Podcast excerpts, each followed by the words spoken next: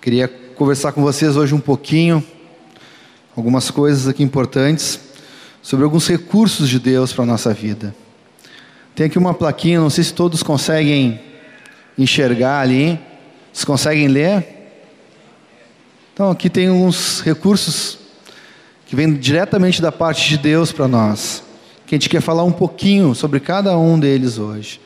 O tempo com Deus, a oração, a palavra de Deus, o jejum, a adoração, estarmos cheios do Espírito.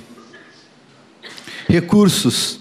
Não sei qual seria a melhor palavra para isso, mas eu também imagino também que pode ser como ferramentas da parte de Deus para a nossa vida. Ferramentas certas para cada um de nós que somos seguidores de Jesus.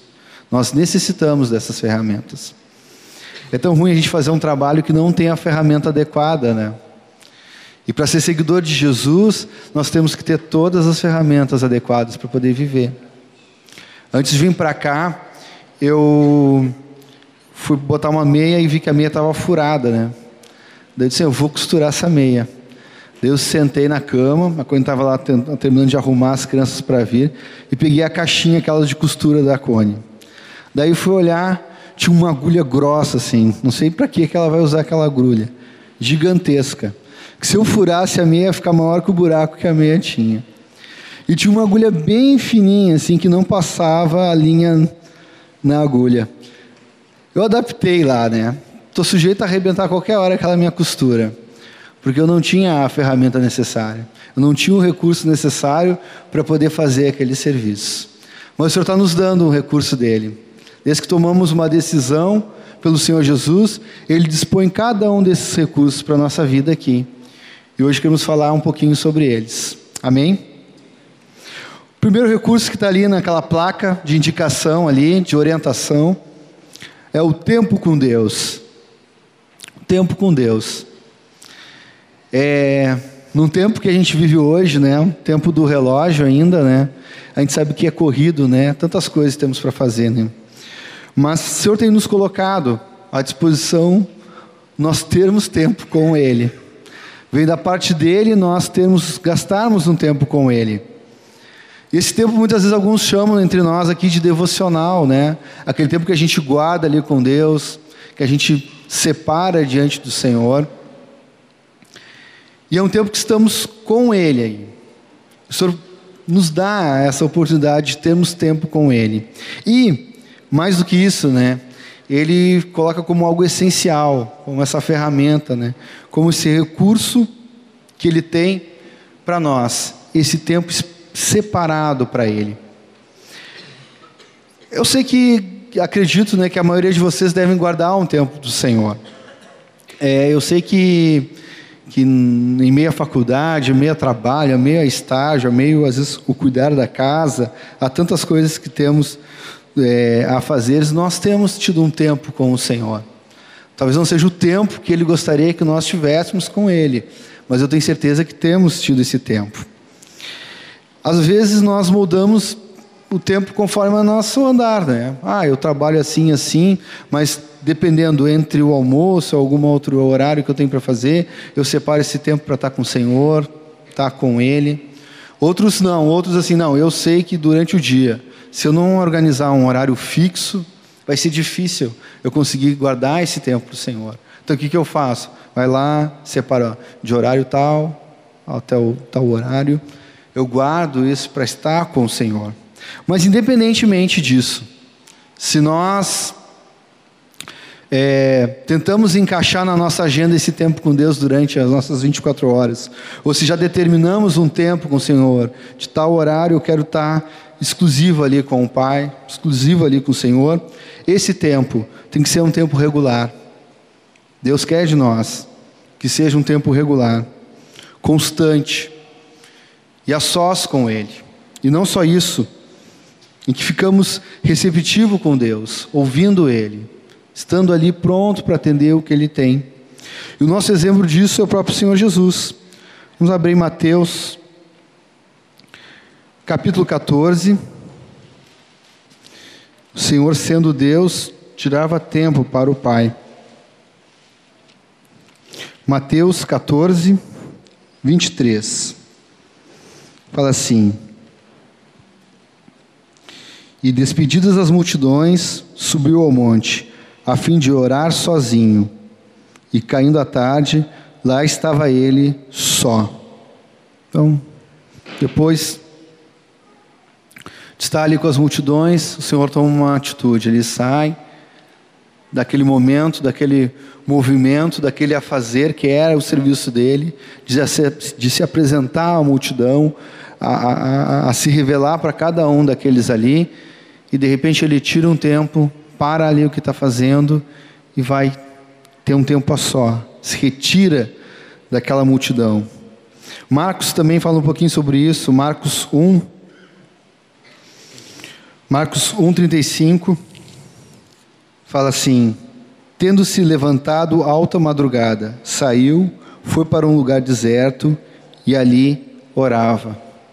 Agora, num outro momento, né, que estava em casa, ali, no local descansando, não sei se era em casa, ele sai na madrugada e vai ter um tempo com o Senhor, um tempo com Ele ali, sozinho. Ele e o Senhor. João 6,15. O Senhor também dá um outro exemplo aqui. Evangelho de João, capítulo 6, versículo 15.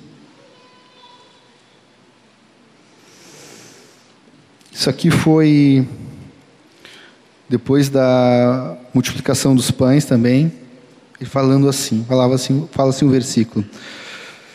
Sabendo, pois, Jesus que estavam para vir, com o intuito de arrebatá-lo para o proclamarem rei, retirou-se novamente, sozinho, para o monte. Mais um. Naquele momento o pessoal viu ele ali e queriam, não, vamos levantar ele como rei, vamos. Né? Ele pegou, percebendo aquilo ali, novamente ele sai, se retira e vai ter um tempo sozinho. Eu sei que esse tempo só não é só. Esse tempo só é nós, nós, né? Nós sozinhos com o Senhor, né? Ele pede isso. Pede. Às vezes nós, no tempo corrido, no tempo de tantas coisas, tantas situações, é aquele momento de a gente parar para tudo que a gente está fazendo. Vamos estar sós com o Senhor. Vamos estar sós ali com o Pai, para falar com Ele. Desse, desse tempo de devocional, ou desse tempo com Deus, existem outras coisas que podemos fazer ali diante dEle. Falarmos com Ele, estarmos vendo a Sua palavra, escutarmos Ele, o que Ele tem para nós. Nós vamos falar um pouquinho mais do, do outro recurso, mas é um tempo que é importante, no tempo que a gente está vivendo hoje. Não dá para a gente dar a desculpa que nós não temos tempo para o Senhor de gastarmos esse tempinho com o Senhor. É, isso tudo está muito ligado com a prioridade que damos para Ele. Se queremos realmente gastar um tempo, ter um tempo com o Senhor, aquele que nos salvou, aquele que nos redimiu de todo o pecado, de todas as trevas, queremos estar para estar separados totalmente, não era para nem estarmos aqui, né? Ele está ali pronto, esperando para que a gente tenha esse tempo de intimidade com Ele, um tempo, tempo a sós com Ele. E isso é um recurso de Deus para nós. Nós precisamos estarmos bem atentos a isso e nos organizarmos e pedirmos graça do Senhor também com a nossa agenda, nos organizarmos para gastar esse tempo, para falar com Ele, para ouvir Ele, para lermos a Sua palavra, termos comunhão com Ele a sós. Jesus fazia isso. Outro recurso que o Senhor tem nos dado e está ali e segue, podemos fazer nesse tempo que Deus nos dá, é o recurso da oração. A vida cristã pode ser bem difícil, né? Sem oração. Na verdade, não há vida cristã sem oração. E a palavra fala muito forte nisso, de Gênesis a Apocalipse, falam várias vezes. Começa lá na oração lá dos patriarcas, lá em Gênesis, e vai até Apocalipse. Várias e várias, várias vezes, várias passagens, vários versículos falam a respeito da oração. Eu tenho anotado aqui, são 130 textos que falam da oração. E 160 textos que usam o verbo orar. Oração é algo extremamente importante na nossa vida. Necessitamos desse recurso. Amém? Então tá. Vamos ver um pouquinho o que, que o Senhor Jesus nos fala sobre oração. Qual o exemplo dele em oração? O que, que os apóstolos falam sobre a oração? O que, que a igreja primitiva fazia a respeito da oração? Então eu pedi, nós vamos ler alguns textos aqui que, que vão gerar fé no nosso coração.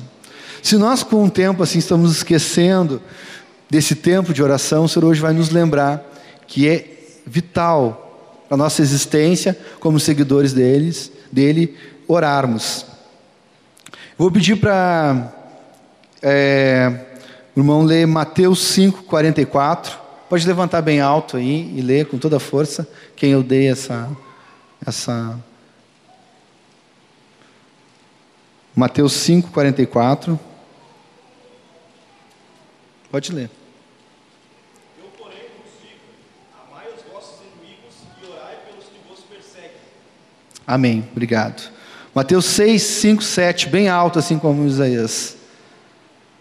Mateus 6, 5, 7. Olha lá.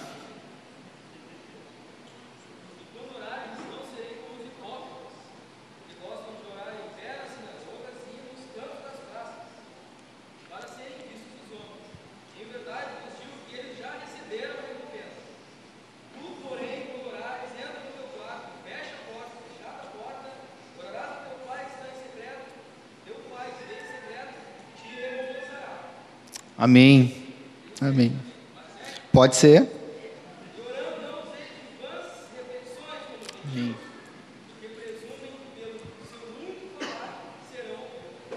Amém. Mateus 6, 9. Portanto, gostareis assim: Pai nosso que estais no céu, santificado seja o teu nome. Amém. O 26, 41. Mateus 26, 41. Aí, Solano. E orem, para que não sejam tentados. É fácil querer resistir à tentação, o difícil mesmo é conseguir. Amém. Marcos 11, 24, 25. Vai lá, Andrés.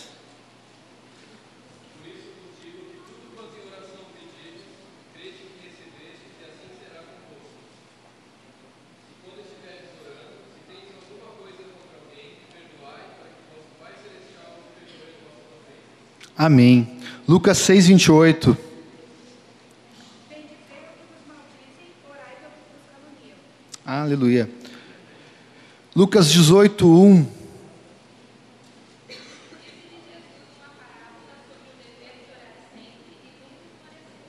Aleluia. Lucas 22, 46.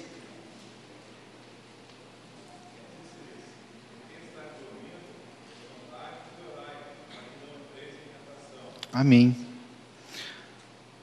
Atos 1, 14. Todos estes perseveravam unânimes em oração, com as mulheres de Maria, mãe de Jesus, e com os irmãos dela. Aleluia. Atos 2, 42.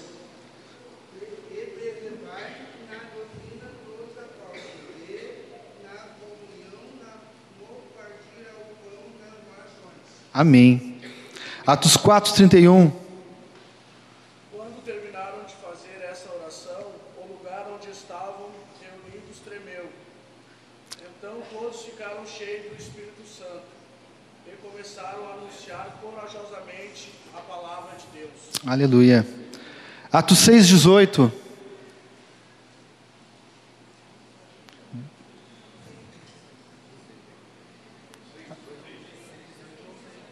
Atos 6.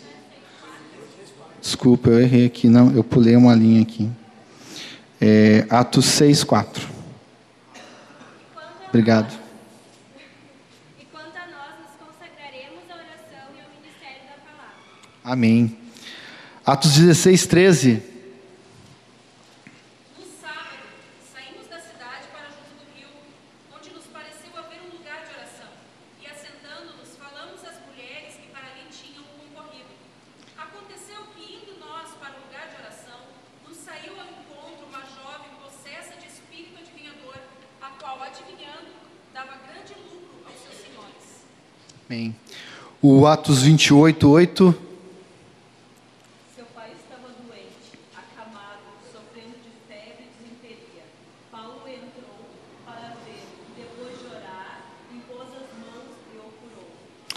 oração de visitar.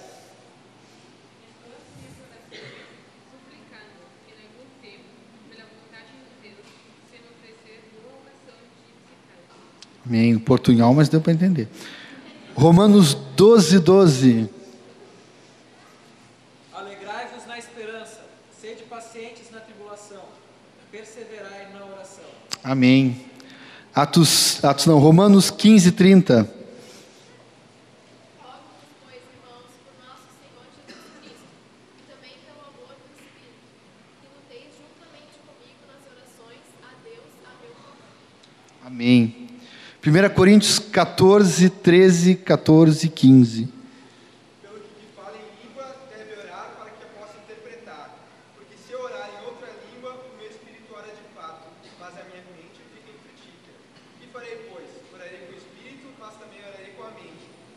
espírito, mas também cantarei com a mente. Amém.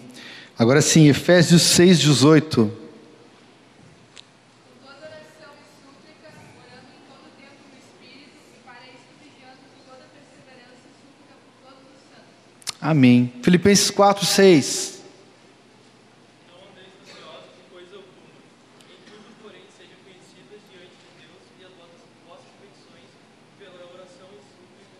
em ações de graça. Amém. Colossenses 4, é, versículo 2 e o 12. O 2 e o 12. Perseverai na oração, vigiando com ações de graça. Saudai-vos Epafras, que entre vós serve o Cristo Jesus. Vós esforços sobremaneira continuamente por vós nas orações, para que vossos serveis perfeitos, plenamente Amém. em toda a vontade de Deus. 1 Tessalonicenses 3, 9 e 10.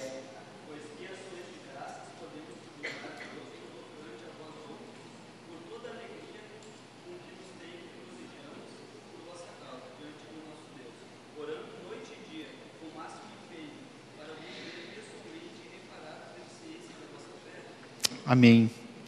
1 Tessalonicenses 5, 17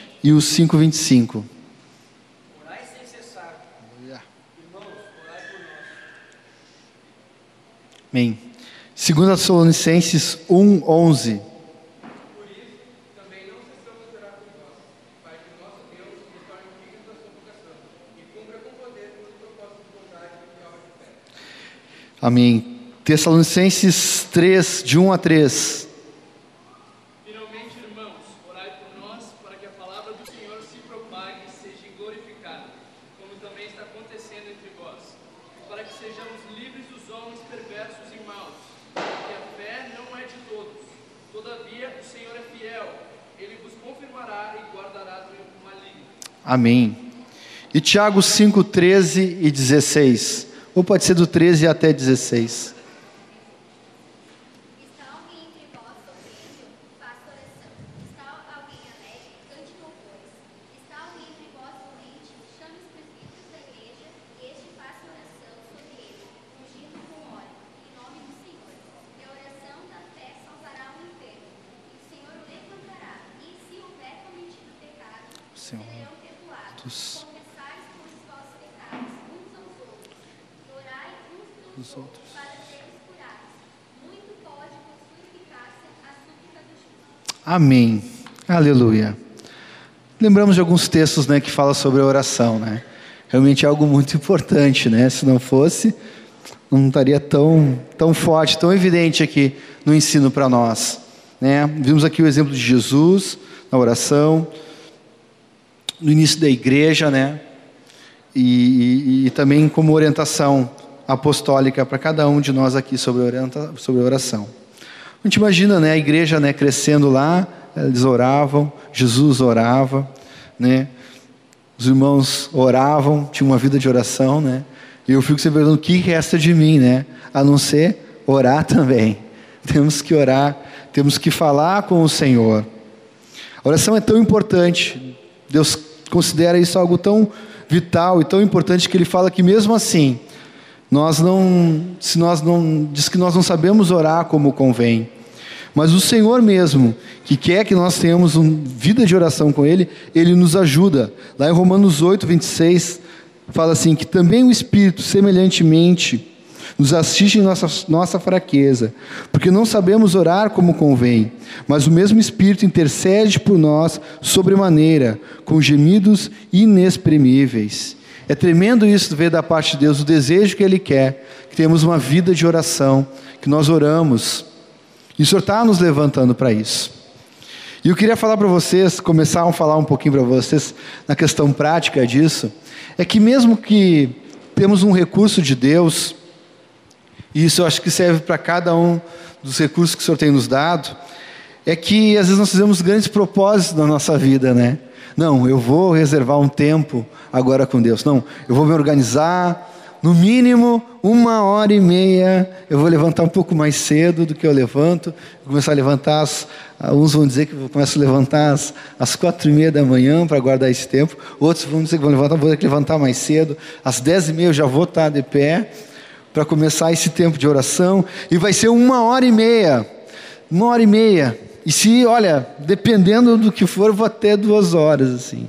E a gente cria esse propósito, né? De tempo de oração, vamos lá, e nós vamos orar e tal. Daí o primeiro dia é tranquilo, no segundo dia a gente já começa a olhar o relógio, e daí no outro dia a gente já esquece, e a gente vai esmorecendo, né? Um dos textos que nós lemos é para a gente não esmorecer, não desanimar na oração. Mas aí, o Senhor é tão misericordioso conosco, né?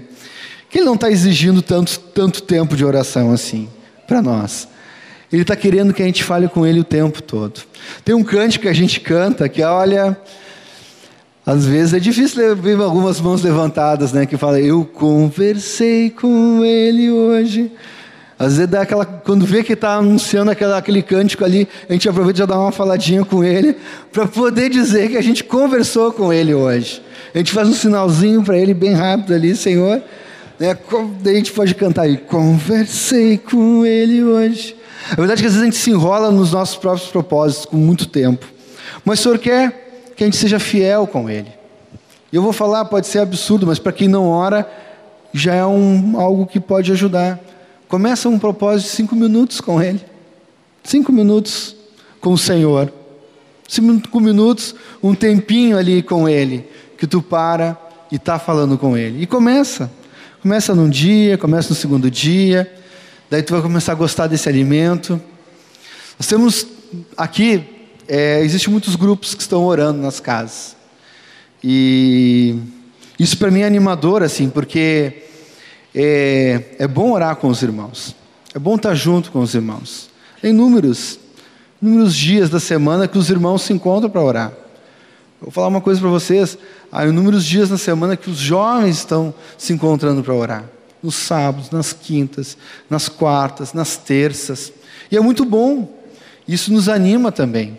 E outro dia eu falei num desses grupos de oração aí que parece que a oração é que nem criança para tomar banho, né? É difícil às vezes fazer a Bibi tomar banho. Vamos lá, Bibi, vamos estar tá na hora de tomar banho. É tu tem que tomar banho, mas eu não quero tomar banho e tal. Tem que tomar banho. Daí a gente coloca no chuveiro, né? Às vezes precisa dar uma correção antes de ir para o banho, mas depois que entra no banho, não quer mais sair do banho. Não quer, vamos lá, vamos eu tenho mais dois que querem tomar banho na tua fila ali, né? das crianças, e não quer sair do banho, e gosta, e fica ali, e senta, e já leva uns brinquedinhos, já começa a ficar ali, e é tão bom aquela aguinha quentinha caindo em cima do corpinho. oração também é um pouco disso. Nós temos que experimentar esse tempo de comunhão com Deus, de falar com Ele, de conversar com Ele, de ouvir Ele, e Ele deseja isso de nós. E Ele quer falar com nós. Às vezes, nessa conversa com Deus, nós que não damos tempo para Deus falar com a gente. A gente chega lá, Senhor, não sei o quê, e me dá isso, me dá aquilo, me dá aquele outro, não sei o que, não sei o que, amém. E quando Ele quer falar com a gente, a gente já está longe, já saímos assim. Às vezes até nos nossos grupos de oração, quando a gente ora, né? A gente vai orando, vai orando, vai orando, vai orando. Quando termina de orar, a gente já se levanta, já se abraça, que bom, foi bom termos orado e tal. E o Senhor fica, ah, agora que eu queria falar alguma coisa para vocês. Vocês já estão já pegando a chave do carro, estão se mandando. Há um tempo, Deus quer falar. A oração é. Olha, vimos em tantas coisas aqui que foram, fei, foram rompidas por intermédio da oração. Deus nos fala que através da oração podemos alcançar outros, a outras pessoas. Através da oração podemos curar os enfermos. Mas acima de tudo, qualquer coisa que formos colocar, a palavra fala que né, nós podemos levar, tornar conhecido diante do Senhor cada uma das nossas necessidades, através pedindo Ele, nossas petições. Mas mais do que isso, o Senhor quer conversar com a gente. Se nós formos pensar no tempo passado, né? Era difícil ter esse tempo com Deus. Era difícil estar ali com Ele, na presença dEle, Ele falando com Ele, conversando com Ele. Eu creio assim que muitas vezes nós criamos muitos tempos de oração e muitas formas de oração e temos vigílias, temos encontros de oração. Mas na verdade muitas vezes isso nós usamos porque, e vamos lá porque nós não temos tido um tempo regular de oração com o Senhor. Ele quer que a gente ore o tempo todo, todo o tempo, diz a palavra. No nosso pensamento, nesse tempo retirado, nesse tempo com Deus devocional, Ele quer que o tempo todo estejamos falando com Ele.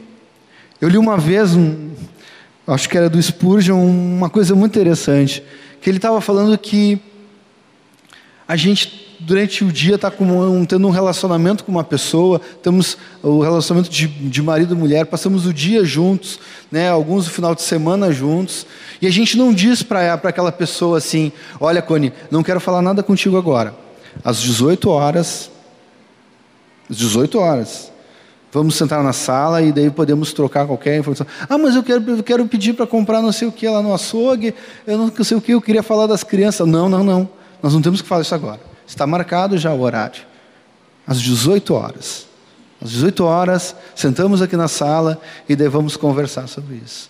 Às vezes a gente faz isso com Deus, mas é um protocolo religioso, muitas vezes, da nossa parte, de falar com Ele. Ele quer realmente que tenhamos um tempo separado para Ele, que nós paramos tudo que estamos fazendo para falar somente com Ele. Ele falou: Olha, entra no teu quarto, né, no secreto, e fala, conversa comigo. Essa é a orientação que Ele está dando. Mas aí a gente marca às vezes um horário, e muitas vezes é o que é o mais, mais doloroso para o Senhor, que marcamos um horário com Ele e não cumprimos com o horário que marcamos com Ele. É impossível estar andando com o Senhor, né, cativando a presença dEle o tempo todo nas nossas casas, no nosso trabalho, onde nós estamos, e não conversar com Ele, anularmos esse, esse bate-papo. Eu agora recentemente fiz uma viagem longa de ônibus com um precioso amigo, né? Era impossível estar de um lado dele e não bater papo, falar todas as coisas, né? Botar os assuntos atrasados com ele e falamos, e falamos, e tchalamos, tchalamos, tchalamos. A mesma coisa com o Senhor, nosso amado Senhor. Ele tem esse desejo de estar conversando conosco. Amém? Esse amém não é para mim, tá, queridos? Esse amém é para o Senhor. O outro recurso que o Senhor nos dá é a palavra de Deus. Tremendo recurso esse que o Senhor tem nos dado. Ele, por muito tempo, Deus, pela sua misericórdia, pelo seu amor por cada um de nós, por cada ser humano, tem se manifestado aos homens e tem falado por diversas maneiras. A gente tem aqui o texto de Hebreus 1, versículo 1, que fala assim: Havendo Deus outrora falado muitas vezes e de muitas maneiras aos pais pelos profetas, pelos profetas, nesses últimos dias nos falou pelo Filho. Nos falou pelo Filho. E é tremendo que ele continua o Filho falando a cada um de nós através da sua palavra. Algo tremendo, sempre, Deus sempre quer falar conosco, sempre quer dar o seu recado de vida para nós. E, e Hebreus está falando que antes falou pelos profetas, falou de, de várias maneiras, e agora ele falando, fala no texto aqui, nos falou pelo Filho. O Filho quer continuar falando a cada um de nós aqui, através da sua palavra também. 2 Timóteo 3,16 fala o seguinte a respeito da Escritura do Senhor, a palavra dele, as suas santas Escrituras. Fala assim: 2 Timóteo 3,16: Toda a Escritura é inspirada por Deus e útil para o ensino, para a repreensão, para a correção, para a educação na justiça, a fim de que o homem de Deus seja perfeito e perfeitamente habilitado para toda boa obra. Tremendo isso. Mas eu quero frisar uma coisa aqui para vocês: que toda a Escritura é inspirada por Deus. Vocês creem nisso? Aleluia, que bom ouvir isso de vocês. Que vocês creem que toda a Escritura é inspirada por Deus. E Deus quer que nós tenhamos intimidade com a Sua Escritura. A palavra fala que a palavra não tem só que habitar na nossa vida, mas tem que habitar abundantemente em nós. Nós vivemos um tempo, queridos, que a palavra está sendo distorcida em todo o tempo, em, todo, em toda parte dessa terra. Pega uma palavra, essa palavra aqui que nós usamos diariamente, está sendo torcida, modificada, interpretada de qualquer maneira. Mas o Senhor quer que nos apegamos cada dia mais na Sua palavra, que é verdadeira. Lendo ela, estudando, meditando nas Suas Escrituras, todo dia, todo dia.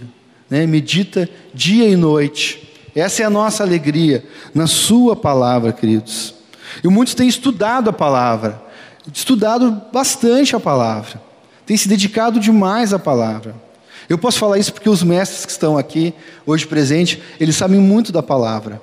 É, tem o Vilário, tem o Ismael, tem o João Nelson, tem o Tom, tem outros mestres que estão aqui, sabem muito da palavra e ensinam muito bem a palavra, mas tem algo tremendo na vida deles, que mais do que o conhecimento da palavra que eles têm, e eles têm porque buscaram isso, né, se dedicaram demais de conhecer, por zelo a palavra, eles têm um coração grande, um tremendo coração, e têm transmitido a palavra com toda a verdade, com toda a clareza, ao ponto de gerar fé na nossa vida. Temos que nos dedicar à palavra, queridos, para gerar fé para nós, a começar por nós, começar pela nossa vida. Outro dia, não tem como eu ler nenhum texto da palavra, seja o que for, que eu não, não consiga perceber que é Deus falando para a minha vida. Outro dia, eu estava viajando e eu estava lá na casa da Ritinha, minha sogra, e ela ia ministrar num retiro de. de retiro não, num encontro de mulheres. Daí ela me perguntou: ah, onde é que fica o texto tal? Eu fui procurar na palavra. Eu achei um texto que nem era o texto que ela estava querendo. Mas era tão tremendo quando eu li aquele texto de Tessalonicenses, que eu fiquei assim cheio do Senhor. Porque era o Senhor falando comigo através daquela palavra. A palavra do Senhor é viva. Dei até o texto errado para ela. Mas o texto que veio para mim era certo para a minha vida. Era certo. Era a palavra de Deus para mim. E é tremendo isso. A palavra gera fé em nós. E ela precisa ser transmitida também por nós para gerar fé a outros também. Se no momento os candidatos aí, a, a eruditos da palavra, que eu sei que tem alguns que estão se dedicando bastante ao estudo da palavra e eu apoio totalmente, né? Mas por algum momento, nesse aprofundar da palavra, gerar alguma coisinha de incredulidade, para tudo, querido. Para tudo, procura os teus pastores, procura os teus irmãos, busca de Deus o entendimento de tudo que está sendo falado aqui, para que venha gerar fé no nosso coração. Eu sei que é difícil quando estamos lendo na leitura anual, passar por alguns livros que são livros que às vezes repetem as mesmas coisas, né? Levíticos é um deles, né? tem tantas coisas, tanto, tanta coisa. Né? E a gente lê e repete a lei de novo, e fala, e passa cada passo na leitura. Às vezes a gente passa e faz essa leitura cumprindo um protocolo de leitura da palavra. Mas Deus quer que tenhamos amor na palavra. E uma das coisas que mais me, me tocou é que chegou um momento na leitura da palavra que eu consegui ver Jesus em toda a palavra. De Gênesis a Apocalipse, pude ver a pessoa de Jesus. C.S. Lewis fala que é inútil qualquer coisa dessa palavra se não for apresentar a pessoa de Jesus Cristo. O dia que eu vi isso, tive clareza que o Senhor deu a sua palavra para apresentar a pessoa de Cristo, para centralizar a pessoa de Cristo. Por isso, queridos, lemos a palavra e pedimos graças do Senhor para nos ajudar a nos conduzir, a entendermos.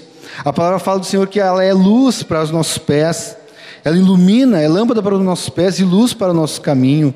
Ela ilumina tudo que vamos fazer na nossa vida. Às vezes a gente fica perguntando e perguntamos para nós mesmos, ou buscamos no Google o que, que nós vamos fazer a respeito de determinadas coisas, mas a palavra ela já diz tudo ali, está ali.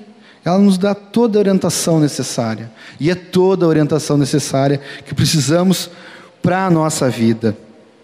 No Salmo 119, tem 48 é, descrições a respeito da palavra de Deus. Não vou ler ele aqui, hoje, até se tivesse tempo, eu leria com certeza, né, sobre o Salmo 119, que fala tão, tão bem, tão, é, uma expressão tão grande de um amor, de um cuidado pela palavra do Senhor. Mas é um, uma boa tarefinha para nós fazermos durante a semana, né, para estarmos nos enchendo de fé e começarmos a praticar mais a leitura da palavra, a nos dedicarmos mais pela palavra. Eu vou ler algumas coisas aqui para vocês, não vou ler todos os textos porque não, não vai dar tempo. Mas em Isaías 48 fala que a palavra de Deus permanece para sempre. E em Isaías mesmo 55:11 fala: a palavra de Deus não volta vazia, mas faz o que Deus quer. Em Jeremias 1:12 fala: Deus vela pela sua palavra. Em Mateus 4:4 4 fala: a palavra de Deus é o alimento para manter nossa vida. Em Mateus 7, 24 diz que é feliz o homem que pratica a palavra de Deus. Em Mateus 24, 35 fala que a palavra de Deus não passará jamais. Lucas 8,11 diz que a semente do reino de Deus é a sua palavra. Em João 8,31 fala que permanecer na palavra de Jesus é a credencial do verdadeiro discípulo. Em João 8,51 fala: vida eterna é prometida às, às que guardam a sua palavra. João 14, 23, conhecemos, Deus faz morada nos que amam a Jesus e guardam a sua palavra. João 15, 3 diz que a palavra dele nos limpa, queridos, nos limpa. João 15, 17 fala que se sua palavra permanecer em nós e nós nele, pediremos o que quisermos e nos será feito, amados. 2 Timóteo 2,9 fala que a palavra de Deus não está presa por qualquer grilhão humano. E que hoje, assim, o Senhor quer nos falar hoje algo que Ele está nos dizendo, está nos falando aqui hoje. Em Hebreus 4,12 fala que a palavra de Deus é tão eficaz que separa o que é da alma daquilo que é do espírito. É tremendo o que a palavra faz nas nossas vidas. Nos lava, nos situa, ajeita a nossa vida. Às vezes temos, queremos tantas respostas, mas a gente não vê o que, que a palavra fala a respeito daquilo que nós estamos buscando. E ela está pronta, viva, eficaz na, na vida de cada um de nós. Amém? Então, um bom recurso que Deus quer nos dar, né? A Sua palavra, cada um de nós. Uma ferramenta precisa e, e, que não podemos jamais se afastar dela. E cada dia, né, os dias são maus, cada dia queremos dar mais um passo para o alvo que é Jesus, cada dia temos que mais nos dedicar à Sua palavra. O outro recurso que o Senhor tem nos dado é o jejum. Não vou perguntar como é que está o jejum, porque eu sei que é algo que o Senhor quer que a gente faça em secreto com Ele. Mas o jejum, o jejum é algo necessário para nossas vidas. É, é, tão necessário, assim, é tão importante nós termos uma vida de jejum. É, Jesus disse assim, ó, mas esta casta não se espelhe senão por meio de oração e jejum. Está lá em Mateus 17, 21. Jejum é importante na nossa vida, para tudo que vamos fazer. Precisamos jejuar. Precisamos ter uma vida de jejum. Jesus jejuou e não foi pouco que ele jejuou, né? Tá lá em Mateus 4:2, né? Diz que ele ele saiu para o deserto e foi jejuou 40 dias. 40 dias o Senhor jejuou. Ora, se precisava, né, o Senhor Jesus jejuar, né? Na minha mente pequena, né? Então, é, que precisa conhecer muito mais, cada vez mais o Senhor, se ele precisava jejuar, mas ele ele mesmo jejuou. No ensinamento de Jesus sobre o jejum, ele não disse assim, ó, se jejuardes. Ele fala assim, ó, quando jejuardes. O que está dizendo isso, né? É a nossa vida de jejum. Estarmos jejuando. Eu sei que toca numa coisa assim que é que nem a questão do nosso tempo com Deus. Muitas vezes. São tantas coisas, né? Tanta correria no dia a dia, né? Mas não dá, queridos. Nós temos que guardar esse tempo. É muito claro que precisamos desse recurso de Deus para a nossa vida. Mas para que que jejuamos, amados? Para que que jejuamos? Por que que nós jejuamos? Nós não, não jejuamos por uma questão religiosa, né? Ou de nos exaltarmos, né? Como outras religiões fazem, né? Olha, tem lá o Ramadã, né? Todo mundo sabe aqueles jejum naquele dia, né? Algo tão, tão religioso, a questão do, do jejum. Não jejuamos para ministrarmos para nós mesmos e nem para negociar com Jesus. Não jejuamos, olha, se eu jejuar, Senhor, jejuar hoje de manhã, às oito ao meio-dia, tu tem que me abençoar, Senhor. Tu tem que me dar resposta daquilo que eu quero. Se vai ser ela mesmo, eu vou jejuar. E quero que tu me diga, Senhor. Eu dou um jejum para ti, Senhor, e tu me dá a resposta. Ainda hoje. Ainda hoje tu vai me falar o que eu quero, o que eu preciso, o que eu preciso, Senhor. Amados, o jejum é uma prática relacionada com amor ao próximo e com a obediência ao Senhor. Não sei se dá tempo, mas vamos ler Isaías 58, que fala um pouquinho do jejum que agrada o Senhor. Não vamos ler tudo, mas para mim é muito claro assim do ensino do jejum, assim, essa palavra de Isaías que fala o que, que tem que constar na nossa vida, né? Quando estamos jejuando, e qual o jejum que o Senhor quer e deseja que nós damos para Ele. Isaías 58, não vou ler tudo, mas algumas coisas nos tornam claras e nos ajudam nesse tempo que precisamos jejuar. Para que a gente não venha jejuar em vão, não venhamos jejuar sem um propósito, devemos jejuar de qualquer maneira, ou outras palavras, que a gente só venha passar fome. Vou ler do, do versículo 2 ali em diante. Mesmo nesse estado, ainda me procuram dia a dia. Tem prazer em saber os meus caminhos, como povo que pratica a justiça e não deixa o direito do seu Deus. Perguntam-me pelos direitos da justiça, tem prazer em se chegar a Deus, dizendo: Por que jejuamos nós e tu não atentas para isso? Por que afligimos a nossa alma e tu não levas em conta? Eis que no dia em que jejuais, cuidais dos vossos próprios interesses e exigis que se faça todo o vosso trabalho. Eis que jejuais para contendas e rixas e para ferirdes com punho iníquo. Jejuando assim, como hoje, não se fará ouvir a vossa voz no alto. Seria este o jejum que escolhi? Que que o homem um dia aflige a sua alma, incline a sua cabeça como junco e estenda debaixo de si pano de saco e cinza? Chamarias tu isso jejum e dia aceitável ao Senhor? Porventura não é este jejum que escolhi, que soltes as ligaduras da impiedade, desfaças as ataduras da servidão, deixes livres os oprimidos e, e despedaces todo o jugo?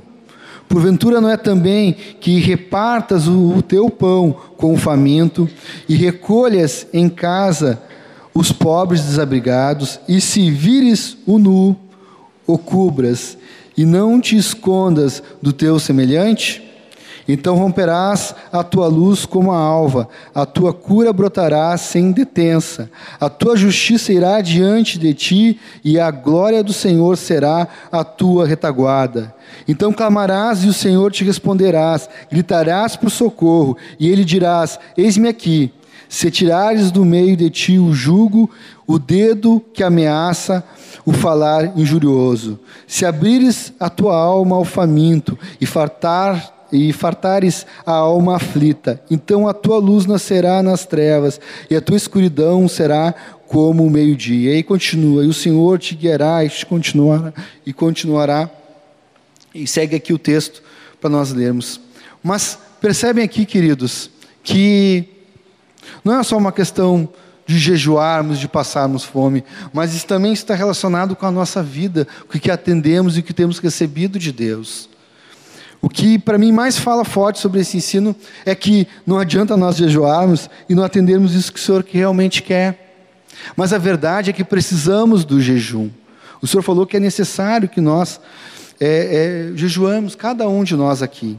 Então, queridos, Deus também quer colocar esse coração em nós, de não só cumprirmos esse mais um protocolo, de estarmos ali, ah, vamos agora jejuar, mas termos esse coração, atendermos o aflito, acudirmos o necessitado, jejuarmos pelos que precisam.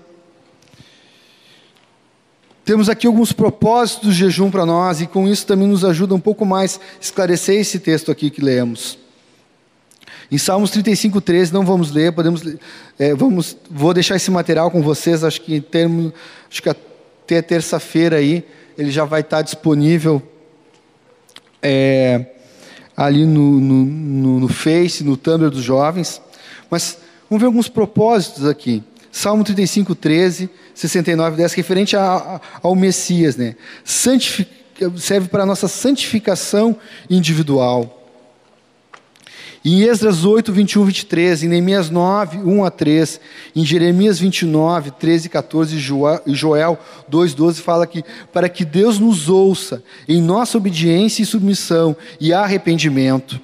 Em 1 Reis 21, 27 e 29, e Jonas 3, 4 a 10, que vocês devem, devem estar bem fresco na memória de vocês esse texto, para que Deus mude a direção e os rumos da própria história em Isaías 58, como lemos aqui, para soltar os cativos e derrotar o homem forte, e derrotar a Satanás. Em Daniel 9, 2 e 3, e no versículo 21 e 22, e em Atos 10, 10 também fala, para receber revelação, revelação de Deus. Precisamos, queridos, jejuar é uma ferramenta, é um recurso de Deus para as nossas vidas.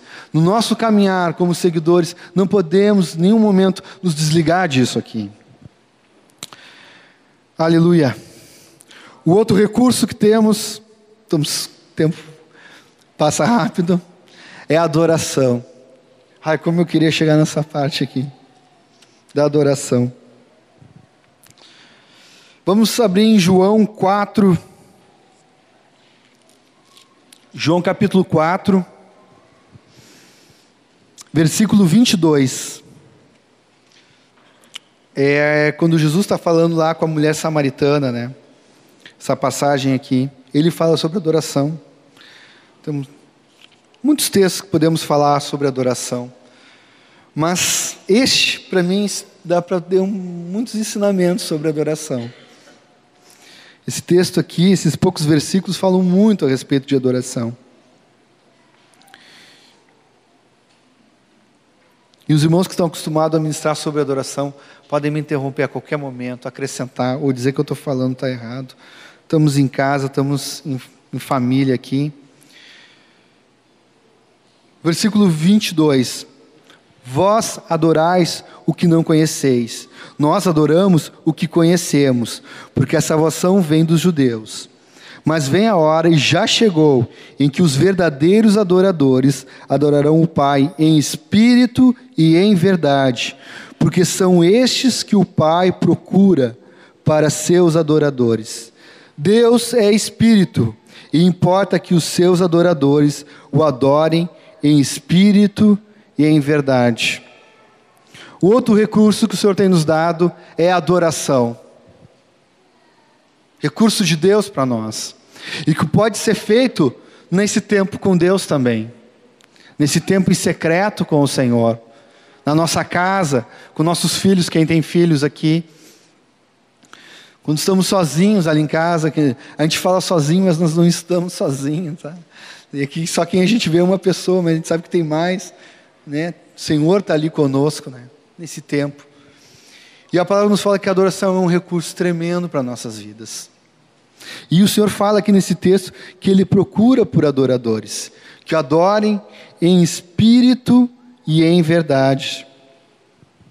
Eu sei que louvamos a Deus, falamos, agradecemos, temos um tempo muito precioso na nossa vida de gratidão, né? Quando vamos orar, quando estávamos aqui nesse tempo aqui nos louvores, nós estávamos adorando a Deus também. E louvamos a Ele, e somos gratos ao Senhor pelo que Ele tem feito nas nossas vidas, pelo que tem feito a obra dele redentora em cada um de nós. Mas quando adoramos ao Senhor, nós estamos adorando Ele não pelo que Ele faz somente na nossa vida, mas pelo o que Ele é. E o que, que Ele é? Ele é Deus, queridos. Deus é Deus. E temos que adorá-lo porque Ele é Deus. O Senhor quer que declaramos que Ele é Deus, porque Ele é Deus. Declarar aquilo que Ele é. E amados, nós não estamos falando de qualquer coisa, queridos. Nós falamos de Deus, o Adonai, o Mestre dos céus e da terra. Ele. Quando nós falamos, a palavra fala que nós somos filhos de Deus. Aqui se estabelece uma coisa muito preciosa. Quando ele fala que somos filhos de Deus, está estabelecendo aqui a nossa relação que temos com Deus, que através da, da vida de Jesus, agora somos filhos dele, e ele é o nosso Pai. Aonde que eu quero chegar com isso? Que como ele é nosso pai, a relação que nós temos é de filho, né? E lá em Gálatas fala, né, que o Espírito fala para nós que somos filhos de Deus. Ele nos dá uma convicção Romanos fala isso. Lá em 1 João também fala, né? Que, como é precioso, né? É o que Deus faz, né? A ponto de nos chamarmos filhos de Deus. Essa é uma relação tremenda que Deus tem conosco. Que pela sua obra redentora, Ele pode nos chamar de filhos. Mas, queridos, quando nós estamos adorando ao Senhor, nós não deixamos de ser filho, mas estamos nos colocando como criaturas do Senhor. Estamos nos prostrando àquele que é o Criador de todas as coisas. Agora aqui para e mostra quanto nós somos insignificantes, o quanto nós somos pequeninos e quão grande é o Senhor, quão grande é Deus. E temos que declarar isso, e por isso adoramos Ele, por isso nós nos prostramos diante dEle. E isso, queridos, não precisamos esperar um momento, não precisamos esperar um tempo especial para poder sermos adoradores. Deus nos chama para isso. Fomos criados para sermos adoradores. E Ele nos chama e vem e procura, e procura. Está procurando, Ele está procurando os que adoram Ele em espírito e em verdade. Voltando para esse texto, queridos, ele fala isso, que ele procura aqueles que o adoram em espírito e em verdade. Por que o Senhor procura os que adoram em espírito, queridos. Por que em espírito? Porque esse adorador tem que ter uma vida nova. Esse adorador tem que ter um espírito vivificado. Esse adorador tem que ter a habitação do Espírito de Deus na nossa vida. Por isso ele pode, ele busca esse adorador que não só por um símbolo, né, um simbolismo, se dobra diante do no chão, ou levanta as mãos, ou pula, ou canta. Podemos estar num momento muito precioso aqui. E nós, jovens, gostamos Gostamos desse tempo, desse fluir de adoração e de louvor, e cantamos, nos colocamos diante do Senhor, e aquela música vem e toca o nosso coração mas só pode ser efetivo em nós se nós temos o Espírito de Deus em nós. Aquele que não nasceu de novo não pode adorar, embora ele nasceu para ser um adorador, mas ele precisa nascer de novo. A adoração é algo espiritual, que é do nosso espírito ao espírito de Deus. Nós podemos adorar a Deus porque temos nosso espírito vivificado. E por que que ele fala em verdade? Em verdade, em espírito e em verdade. Porque a adoração, queridos, não tem uma relação direta com o que nós fizemos aqui. Nós expressamos e declaramos nossa, nossa, com palavras, declaramos com acordes, com melodias, o quanto adoramos Ele. Mas é verdade porque para adorarmos o Senhor, em verdade, temos que conhecer o seu caminho e o que Ele tem para nossas vidas. E mais do que isso, queridos, temos que obedecer a, a, a Sua vontade. Se não obedecemos à vontade de Deus, nós não somos adoradores. E Ele nos chama, Ele nos chama para isso. Ele procura adoradores que o adorem em espírito e em verdade. O Senhor está tá procurando.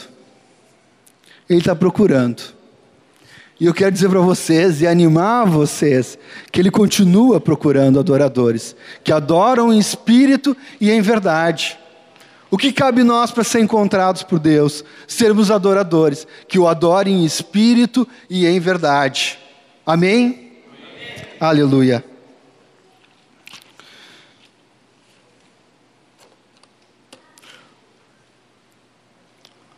O outro recurso de Deus, e aqui vou terminando, é sermos cheios do Espírito cheios do Espírito. É um recurso de Deus. Ora, parece né, que poderíamos colocar isso aí como primeira, primeiro item ali, né, dos recursos de Deus. Porque a gente sabe que se nós não tivermos o Espírito de Deus, acabamos de falar isso, nós não vamos conseguir ter um tempo com Ele nós não vamos ter prazer em ter um tempo com Ele. Se nós não formos cheios do Espírito, nós não vamos querer falar com Ele.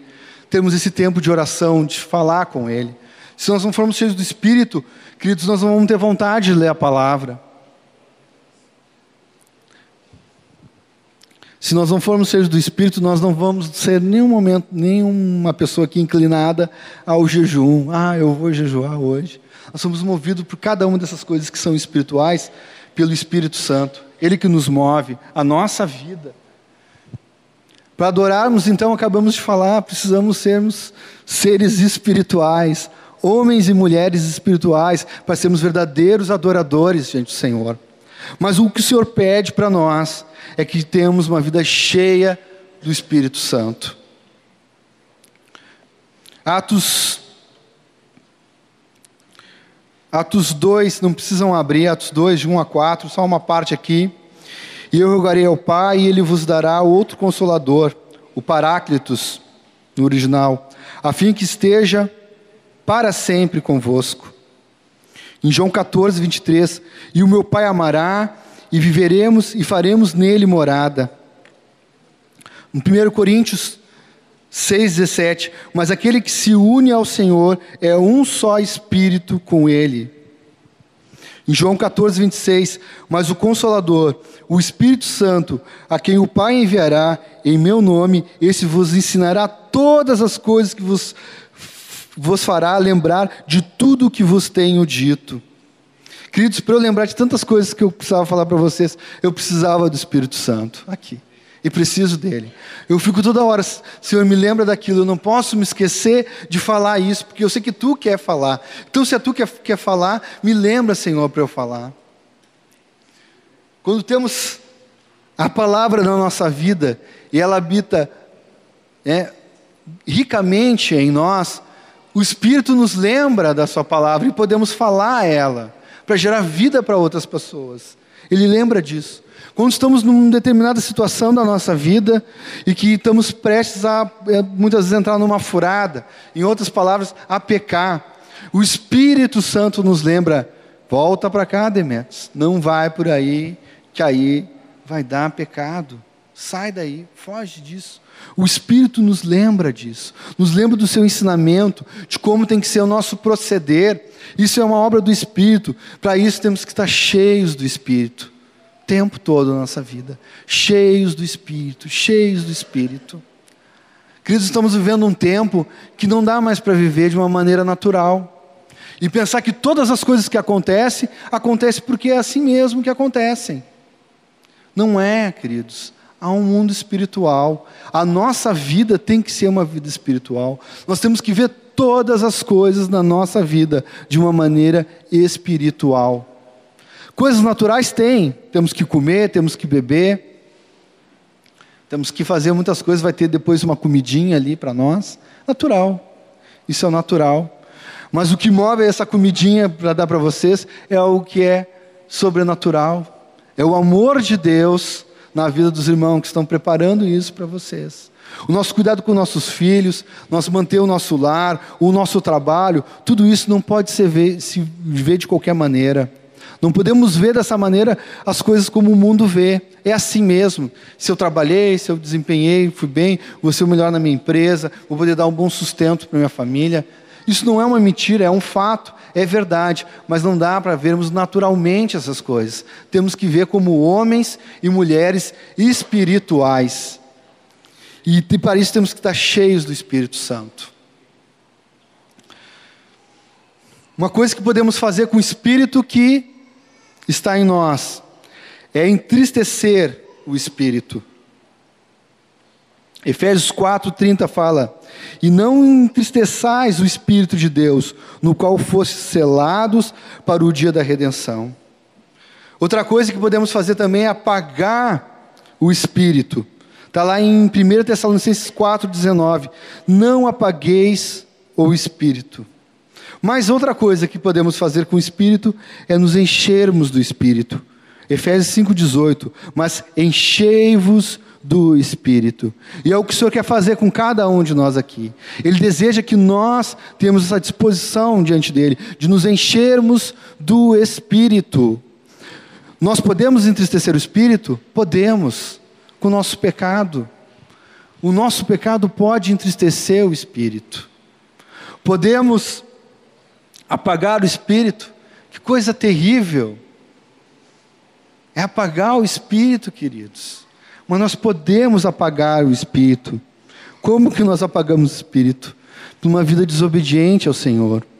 De depois de ter uma solução resolvida para o pecado, pelo nosso pecado, nós continuarmos vivendo no pecado, desobedecendo, vivendo de uma maneira independente de Deus. Nós podemos apagar o espírito. Isso é algo terrível. Se tem algo que eu quero enfatizar essa noite, é isso. Temos que nos afastar, nos enchermos do Espírito, para jamais termos, darmos vazão para isso aqui, de apagarmos o Espírito de Deus na nossa vida. Mas podemos nos encher do Espírito, é o que o Senhor quer fazer nas nossas vidas. No encontro que nós tivemos lá em Cachoeirinha, o Tom falou uma coisa que é tão evidente para nós, é tão certo isso. E aliás, tudo que eu falei aqui para vocês, a gente ouve isso há muito tempo. Não é nenhuma novidade o que tem aqui.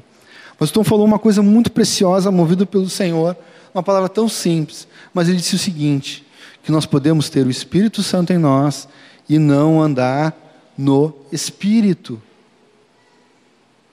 O que, que nós estamos fazendo quando tomamos essa atitude? Nós começamos a entristecer o Espírito. Quando a gente faz o que a gente acha que deve fazer. Isso vai completamente contra aquilo que o Senhor nos chamou. Nós falamos quando proclamamos, eu sei que há novos convertidos aqui e que ouviu falar que agora não vive mais uma vida independente de Deus, mas agora depende completamente do Senhor, depende completamente do seu espírito. Quando falamos do Senhor a pessoa toma uma decisão pelo Senhor, tem alguns novinhos aqui que se batizaram há um, duas semanas aqui, nós falamos que agora assim, ó, tu não está mais sozinho, querido. Para poder viver a vida reta do Senhor, tu tem agora o Espírito Santo. O Senhor também te concede não só o Espírito Santo, que é o Consolador, mas também te dá a igreja para andar junto contigo, te ajudar nessa caminhada. Mas quando nós falamos do Espírito Santo, nós não cremos no, que o Senhor está falando, não cremos, deixamos ser tomados por incredulidade e vivemos de qualquer maneira, nós começamos a pecar e começamos a entristecer o Espírito e, e começamos a que o que nós éramos antes escravos do pecado, começamos a nos escravizar de novo com o nosso pecado. Daí nós podemos, queridos, apagar o Espírito em nós. E o Espírito de Deus torna-se inoperante na nossa vida. Ele não tem condições de ter uma ação, ele não tem condições de atuar na nossa vida, porque apagamos ele. Começamos a ter práticas do velho homem, temos a prática daqueles, daqueles que não têm o Espírito de Deus. Isso é terrível, isso é a ruína. Mas Deus está nos chamando para não só termos o Espírito Santo na nossa vida, nos enchermos, mas andarmos no Espírito.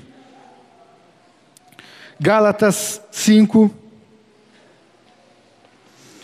texto que foi lido esses dias, mas quero ler aqui para que gere fé nos nossos corações.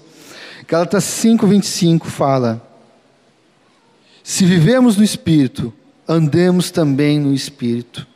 Não é só a habitação dele, mas todo o nosso proceder, tudo que nós vamos falar, tudo que nós vamos fazer, qualquer coisa que vamos fazer, por mais bem intencionado, por mais que pareça ser algo tão da vida da igreja, né? tão eclesiástico, não, eu estou ali, eu estou servindo ali o cafezinho, eu estou cooperando aqui no louvor, eu tenho vindo aqui, tenho ajudado meu irmão, tenho assistido ele, tenho estado com ele, tudo que vamos fazer tem que ser movidos pelo Espírito. Temos que estar andando no Espírito. Temos que ouvir o Espírito em tudo que vamos fazer. Isso só pode ser feito os homens e as mulheres que são espirituais. E o Senhor quer fazer isso de nós. Se nós, com o tempo, não estamos nos enchendo do Espírito, hoje é tempo de começarmos a nos encher do Espírito. Nos enchermos do Espírito é a única maneira que nos afasta a, a, de entristecermos o Espírito e de apagarmos o Espírito em nós. Queridos, cada uma dessas coisas aqui, nós precisamos. Cada recurso, cada ferramenta que o Senhor está nos mostrando aqui essa noite, nós precisamos delas. E temos que nos agarrar nelas necessitamos. Não tem como nós fazermos essa caminhada sem esses recursos de Deus. E sabe o que o Senhor faz? O Senhor está provando o seu amor por cada um de nós aqui, nos oferecendo os seus recursos recursos que vêm de Deus. Amados, podemos às vezes criar nossos próprios recursos. Podemos criar maneiras, jeitos, formas de querer viver a vida de Cristo. Mas sem esses recursos que são de Deus, são inúteis os recursos aqui da terra. Todo recurso terreno é passageiro. Tudo que vemos não é eterno. Tudo que os nossos olhos alcançam, passam, vão passar.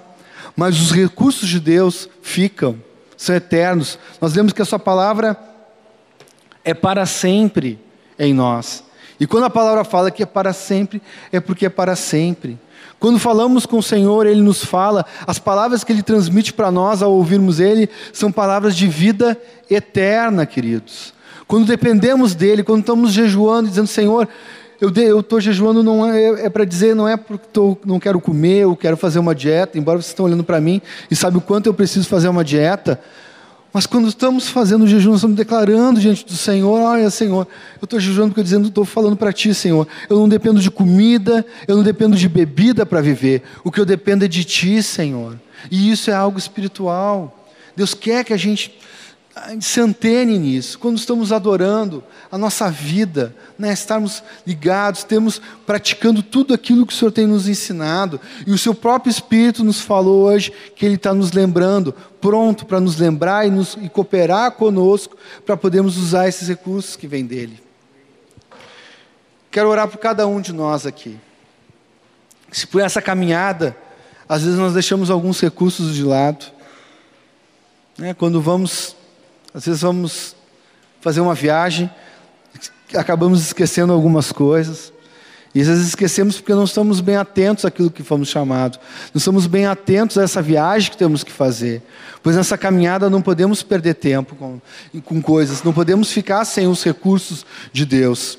E o que, que nós baixássemos nossas cabeças agora e colocasse nossa vida diante do Senhor, pedindo para o Senhor que o Senhor venha estar nos ajudando a nos agarrarmos, a tomarmos posse plenamente de cada um desses recursos da nossa vida. Obrigado, Pai, pelo teu amor e tua misericórdia, Senhor. Obrigado pela tua palavra, Senhor. Que o Senhor, pela sua misericórdia, continua falando conosco, Senhor. Obrigado que tu continua apresentando o teu filho a cada um de nós, Senhor. Quero, Pai, diante, Pai, dessa palavra, Pai, a começar por mim, Senhor a me agarrar em cada um desses recursos, Senhor. Todo dia, Senhor. Cada dia, Senhor. a não viver, Pai, com meus próprios recursos, Senhor, que são inúteis, Senhor, e perecem, Senhor, e são corruptíveis, Senhor. Mas a me agarrar nos recursos que são eternos, Senhor, recursos que são teus, Senhor. Quero, Pai, essa noite pedir, Senhor, para a vida de cada irmão meu aqui, Senhor, que está comigo aqui, Senhor. E que nessa jornada, Pai, nessa caminhada na vida contigo, tem tido dificuldade, Senhor. Muitas vezes, Senhor, está tão longe, Senhor, daquilo que tu quer, Senhor. Ó Senhor, te revela essa noite a cada um aqui, Senhor. Apresenta, Pai, de uma maneira, Pai, definitiva, Pai, sobre a vida de cada um aqui, Senhor, os teus recursos, Senhor. Se alguém está fazendo ainda essa obra, que diz ser a tua obra, com as suas próprias forças, Senhor, ó Senhor, acorda esse vivente, Senhor, e mostra, Senhor, que os recursos têm que vir de ti, Senhor. Nós agora não fazemos o que é da nossa vontade, mas estamos debaixo do teu governo, Senhor. E precisamos ser regidos plenamente por ti, Senhor, e por toda a ferramenta que tu nos dá. Queremos, Pai, nos arrependermos hoje, Senhor te pedir perdão que muitas vezes, Senhor, nós caímos porque não usamos, Senhor, os teus recursos, Senhor. E queremos, Pai, afirmar de novo uma aliança contigo, Pai. Que tudo aquilo, Pai, que tu tem para nós, nós temos que agarrar, Senhor, tomar posse e vivermos, Pai, com intensidade, Pai, cada uma dessas coisas, Senhor. Ajuda cada um de nós aqui, Senhor. Se é os novinhos aqui na fé, Senhor, que estão começando a caminhada, ó Pai, Ajuda cada um, Senhor. Já mostra, Pai, que é necessário, Senhor, ter esses recursos, Senhor, para viver a vida contigo, Senhor. Pai, nós não somos seguidores de alguém, de qualquer um, Senhor, mas somos teus seguidores, Senhor. Por isso, queremos andarmos firmes, Senhor. E queremos hoje, Senhor, dar mais um passo para o alvo que é tu, Senhor. Assim eu abençoo cada um dos meus irmãos aqui. No nome do Senhor Jesus Cristo. Amém, Jesus. Amém.